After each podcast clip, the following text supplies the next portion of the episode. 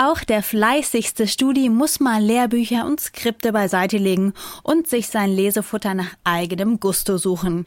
Allerdings braucht eine Menge Kleingeld, wer die einschlägigen Bestsellerlisten rauf und runter lesen möchte.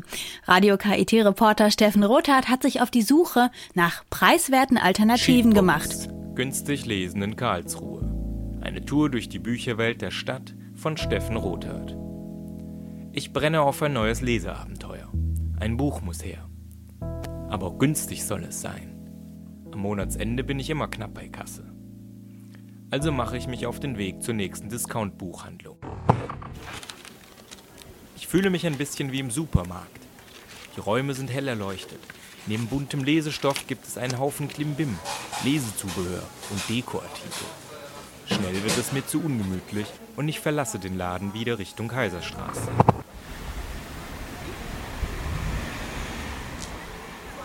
Ruhe verspreche ich mir in der Stadtbibliothek. Tausende Bücher in zwei Dutzend Sprachen stehen zur Auswahl. Schön geordnet nach Genre und Autorennamen. Mein Finger gleitet über die Buchrücken im Regal. Ich liebe das Gefühl eines guten Buches in der Hand. Wenn das Gewicht und das Einbandmaterial stimmen, kommt es einem Kleinod gleich, einer Schatzkiste, die die Reichtümer ganzer Welten enthält. Auf einem bequemen Sessel blättere ich in einem Büchlein und stoße auf eine interessante Stelle. Dabei fällt mir ein, wie ich mein letztes Buch behandelt habe. Eselsohren, Markierungen und kleine Anmerkungen am Rand. Vielleicht sollte das neue Buch doch in meinen Besitz übergehen. Ich breche auf ins Antiquariat.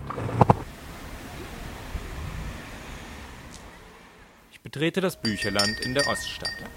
40.000 Bücher mit Erfahrung erwarten mich. Die Atmosphäre ist sehr entspannt. Einige wenige Sitzmöglichkeiten laden zum Schmökern ein. Nicht ganz so gemütlich wie in der Stadtbibliothek, aber wesentlich ruhiger als im Buchsupermarkt in der Innenstadt. Hier werde ich fündig und packe ein paar Klassiker aus der Edition Surkamp auf die Ladentheke. Okay, das sind zwei Roman. Eins, zwei, zwei Euro bitte. Dankeschön. Danke, tschüss. Auf dem Heimweg fahre ich noch am Werderplatz in der Südstadt vorbei. Zwischen Kastanien und murmelnden Menschengruppen steht hier ein öffentlicher Bücherschrank. Eine Art Telefonzelle mit Regalen drin. Ähnlich wie in einer Bibliothek kann sich hier jeder an den vorhandenen Büchern bedienen. Hat man sie ausgelesen, stellt man sie wieder zurück oder bringt etwas Neues mit.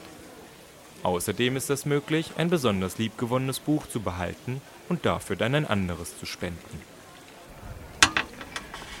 Schweinereien passieren montags.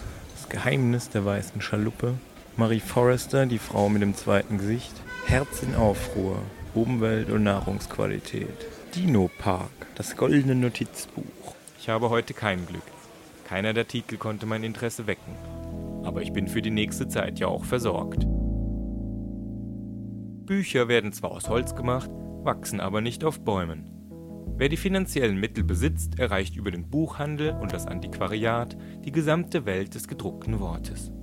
Für den kleinen Geldbeutel tun es die Bibliotheken. Wer es nicht eilig hat oder nichts Bestimmtes sucht, kann sein Glück auch bei einem Bücherschrank versuchen. Von den Kästen mit der Teilen statt Besitzen Philosophie gibt es derzeit schon drei Stück in Karlsruhe. Ab und an wartet hier noch der ein oder andere Schatz.